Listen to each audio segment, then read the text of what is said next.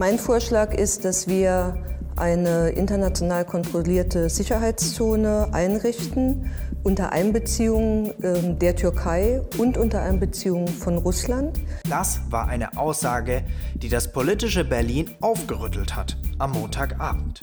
Denn der Vorschlag von Bundesverteidigungsministerin Annegret Kramp-Karrenbauer, geäußert bei der Deutschen Welle, markiert eine dramatische Wende der deutschen Außenpolitik. Auch wenn die Umsetzung dieses Vorschlags im Lauf der Woche immer unwahrscheinlicher wurde, war es doch das erste Mal, dass Deutschland international einen Vorschlag gemacht hat, der militärischer Natur war. Und damit hat AKK so ziemlich jeden verwirrt. Warum? Darum geht es heute bei Politik mit Schwung. Ich bin Gregor Schwung.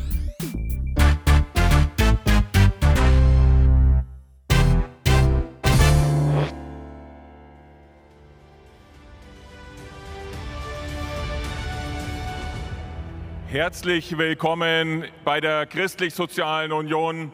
Herzlich willkommen in der großen Olympiahalle München. Es war am Samstag vor einer Woche, als die CSU zum Parteitag nach München eingeladen hat. Und wie es eben Tradition ist, durfte auch die Vorsitzende der Schwesterpartei, CDU, zu den Delegierten sprechen. Ja, lieber Markus, meine lieben Freundinnen und Freunde, meine sehr verehrten Damen und Herren, freue mich, dass ich heute bei Ihnen sein darf, bei euch sein darf. Aber Annegret Kramp-Karrenbauer sprach an diesem Tag nicht nur als CDU-Vorsitzende, sondern auch als Inhaberin ihres neuen Regierungsamtes, dem der Bundesverteidigungsministerin. Und jetzt will ich etwas auch sehr Selbstkritisches sagen. Wann haben wir als Deutschland und wann haben wir auch als CDU und CSU zu diesen internationalen Fragen eigentlich das letzte Mal einen wirklich tragenden Vorschlag gemacht. Ich kann es nicht mehr hören, dass wir besorgt sind, dass wir mit großer Sorge schauen, dass wir hinschauen. Wir sind stark, es kommt auf uns an und wir müssen irgendwann endlich auch mal eigene politische Antworten geben, und zwar insbesondere als Union. Auch daran sollten wir gemeinsam arbeiten. Und diese Frage stellte die Verteidigungsministerin nicht einfach so, sondern in dem Kontext dessen, was in der Woche zuvor passiert war. Die USA haben verkündet, ihre Truppen aus Syrien abzuziehen. Die Türkei ist daraufhin in Nordsyrien einmarschiert, um gegen die dort herrschenden Kurden vorzugehen. Falls ihr das nicht mitbekommen habt, ich habe vor zwei Wochen genau dazu eine Podcast-Folge aufgenommen und das mal genau erklärt. Nach dem Einmarsch der Türken jedenfalls hat Ankara auf Druck der US-Regierung dann doch einen befristeten Waffenstillstand veranlasst. Das war aber im Grunde genommen auch nur ein Ultimatum für die kurdischen Kämpfer, sich aus den von ihnen besiedelten Gebieten zurückzuziehen. Und diese Waffenruhe sollte dann in der vergangenen Woche auslaufen. Und jetzt das Heute-Journal mit Gundula Gause und Klaus Kleber. Guten Abend. Das Nachrichtengeschäft ist ein unvorhersehbares. Mit Überraschungen aus London musste man heute rechnen. Da passierte nichts. Die Meldung des Tages betrifft Syrien und kam am Abend aus Berlin.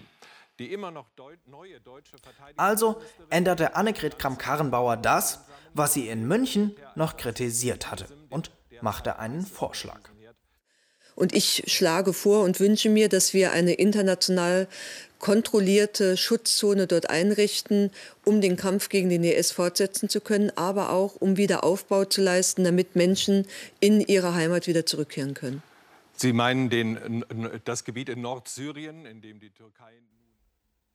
Und damit war er in der Welt. Ein einzigartiger Vorschlag aus Deutschland. Aber versuchen wir erstmal kurz zu klären, was das praktisch eigentlich bedeuten könnte. Grundsätzlich ist das ein bisschen schwierig, weil AKK bislang nur sehr vage geblieben ist und wenig Details geliefert hat, was genau sie eigentlich damit meint. Das fängt schon bei einem begrifflichen Unterschied einer Sicherheitszone und einer Schutzzone an. Beide Begriffe verwendet AKK in Interviews, aber sie bedeuten nicht dasselbe. Eine Schutzzone der Vereinten Nationen wäre eine friedenserhaltende Mission, die a. vom UN-Sicherheitsrat autorisiert wird und b. von UN-Blauhelm-Soldaten durchgeführt wird. United Nations Protected Areas heißt das im Englischen. Und in Fairness zu Kram-Karrenbauer muss man sagen, dass das nicht konsequent als Schutzzone ins Deutsche übersetzt wird, sondern auch der Begriff Sicherheitszone verwendet wird. Technisch gesehen wäre eine Sicherheitszone nach Artikel 42 der UN-Charta aber etwas anderes. UN-Mitgliedstaaten würden vom Sicherheitsrat beauftragt werden, mit militärischen Mitteln aktiv für Frieden zu sorgen. Zwar ist jetzt noch unklar, wer sich alles an so einer Mission beteiligen soll, aber fest steht eines. Der, der so etwas vorschlägt, muss sich ebenfalls in einem nicht unerheblichen Maße militärisch beteiligen und kann sich nicht im Hintergrund mit warmen Worten und vielleicht ein bisschen finanzieller Unterstützung verstecken. Und genau das macht diesen Vorschlag von Annegret Kramp-Karrenbauer so einmalig. Denn es ist eine Abkehr der bisherigen deutschen Außenpolitik.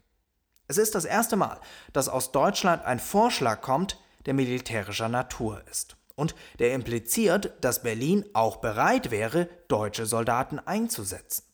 Das war in der Vergangenheit nie der Fall.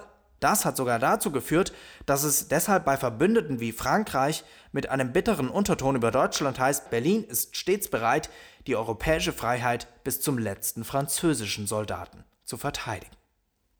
Doch der Vorschlag von AKK würde das ändern. Er würde zeigen, dass Deutschland international ein Player ist. Nur wer nämlich glaubhaft bereit ist, militärische Macht an den Tisch zu bringen, der hat auch diplomatisches Gewicht.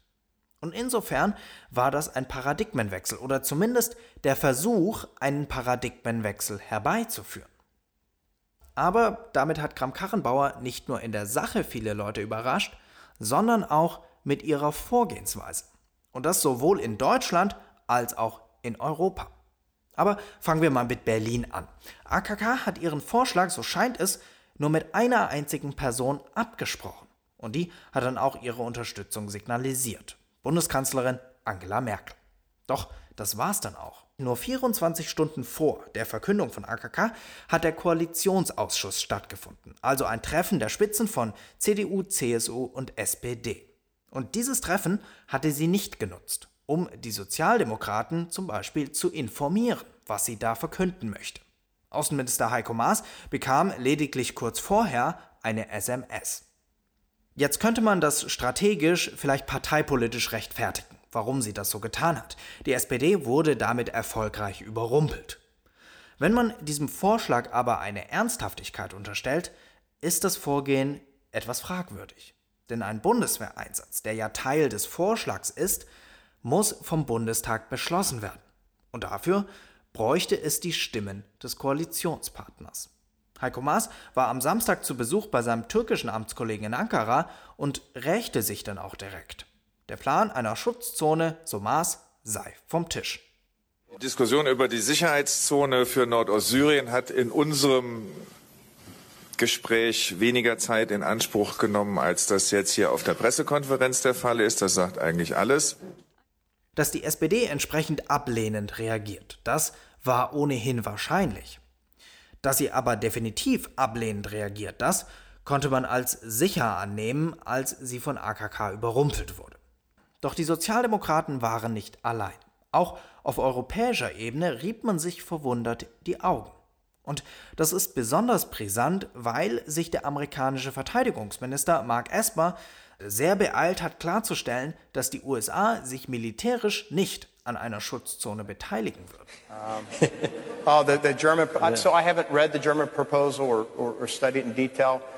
What I know is that the proposal is about establish, having uh, European partners, I think, establish joint patrols in this new corridor. Uh, I think it's, I think it's fine. I, I, think it's good for those countries that want to step up and help improve security in that, in, in that part of the world, if you will uh, because it's something that we've been calling on our European partners to do for quite some time, is to step up and do more. So uh, I would be supportive of that. Okay. Su supportive politically. I, we, we don't intend on contributing ground forces or anything to that operation. If I could go just across the aisle, just right here, please. Und umso verwunderlicher ist es, dass Kram-Karrenbauer die europäischen Partner von ihrem Plan im Dunkeln gelassen hat. Wenn nämlich die Amerikaner nicht mithelfen, stellt sich erstmal grundsätzlich die Frage, wie man solch eine Mission überhaupt rein logistisch bewältigen soll. Und Es impliziert, dass den Europäern sehr viel abverlangt werden würde. Doch aus Europas Hauptstädten war überhaupt nichts zu hören, denn man wusste schlicht nicht, was gemeint war. Am Donnerstag dann beim Treffen der NATO-Verteidigungsminister in Brüssel hatte die deutsche Ministerin dann erstmals Gelegenheit, den Kollegen Näheres vorzustellen. Doch laut Teilnehmern soll sie da sehr vage geblieben sein. Man muss auch dazu sagen, die Lage vor Ort in Syrien hat sich unterdessen ebenfalls geändert. Recep Tayyip Erdogan und Wladimir Putin haben nämlich einen Deal geschlossen. Die Waffenruhe der türkischen Armee wurde auf unbestimmte Zeit verlängert und russische Militärpolizisten sollen in der Region nun patrouillieren und den Abzug der Kurden überwachen. Die Wahrscheinlichkeit also, dass Moskau nun einem UN-Mandat für eine irgend geartete Schutzzone zustimmen würde, ist also nochmal erheblich gesunken. Und wenn man all das jetzt mal zusammennimmt, wie nicht nur der Koalitionspartner SPD mit dem Vorstoß der Verteidigungsministerin überrascht wurde, sondern auch die internationalen Partner, die man dafür ja auch brauchen würde, dann stellt sich folgende Frage. Warum hat die CDU-Vorsitzende diesen Vorschlag überhaupt gemacht, wenn seine Umsetzung durch ihre Vorgehensweise so massiv unwahrscheinlicher wurde? Und die Antwort führt uns zu einem Punkt, in dem sie mit dieser Initiative tatsächlich erfolgreich war, nämlich in ihrer eigenen Partei. Aus der gab es nämlich zunächst nur uneingeschränktes Lob. Ihr ehemaliger und vielleicht auch derzeitiger Konkurrent Friedrich Merz nannte den Vorschlag ein wichtiges Signal, Zitat, dass wir bereit sind, außen- und sicherheitspolitisch Verantwortung zu übernehmen. Sehr sinnvoll nannte das auch CSU-Chef Markus Söder. Und Norbert Röttgen, der Chef des Auswärtigen Ausschusses im Bundestag, sagte das hier. Ich glaube, man muss, das Entscheidende ist, dass etwas geschieht. Man kann immer alles kritisieren. Äh, vor allen Dingen ist nie was passiert und jetzt wird mutig, couragiert die richtige Initiative übernommen, unternommen und darum, glaube ich, sollte man es unterstützen. Und an der CDU-Basis kam das allemal gut an. Dass Deutschland außenpolitisch passiv ist, das geht vielen CDU-Mitgliedern nämlich gewaltig auf den Zeiger. Und als Abgrenzung zum Koalitionspartner der durch seine trotzige Reaktion auch nicht gerade glänzen konnte, diente es ebenfalls. Aber auch für die Parteichefin persönlich brachte das Ganze einen Vorteil und natürlich auch ein Risiko. Einerseits konnte sie nämlich Führung beweisen, zeigen, dass sie auf dem internationalen Parkett spielt, somit Kanzlerinnenfähigkeit demonstrieren. Aber das Risiko dabei ist, dass vor allem letzteres auch jetzt von ihrem Erfolg mit diesem Vorschlag abhängt. Okay, fassen wir alles mal zusammen. Annegret Kramp-Karrenbauer hat mit ihrem Vorschlag für eine internationale Schutzzone in Nordsyrien so ziemlich jeden verwirrt. Zum einen in der Sache. Erstmalig geht eine militärische Initiative von Deutschland aus. Doch auch mit ihrer Vorgehensweise. Und das im In- und im Ausland. Der Koalitionspartner SPD, dessen Zustimmung man brauchen würde, wurde überrumpelt. Europäische Partner, deren militärische Kooperation man brauchen würde, wussten ebenfalls nichts. All das hat dann dazu geführt, dass der Vorschlag, Stand Ende der Woche, erheblich unwahrscheinlicher wurde. Und das war Politik mit Schwung. Der Podcast wurde am Sonntag um 21 Uhr aufgezeichnet. Wenn es euch gefallen hat, würdet ihr mir einen großen Gefallen tun, wenn ihr eine kleine Bewertung auf iTunes schreibt oder den Podcast abonniert und euren Freunden weiterempfehlt.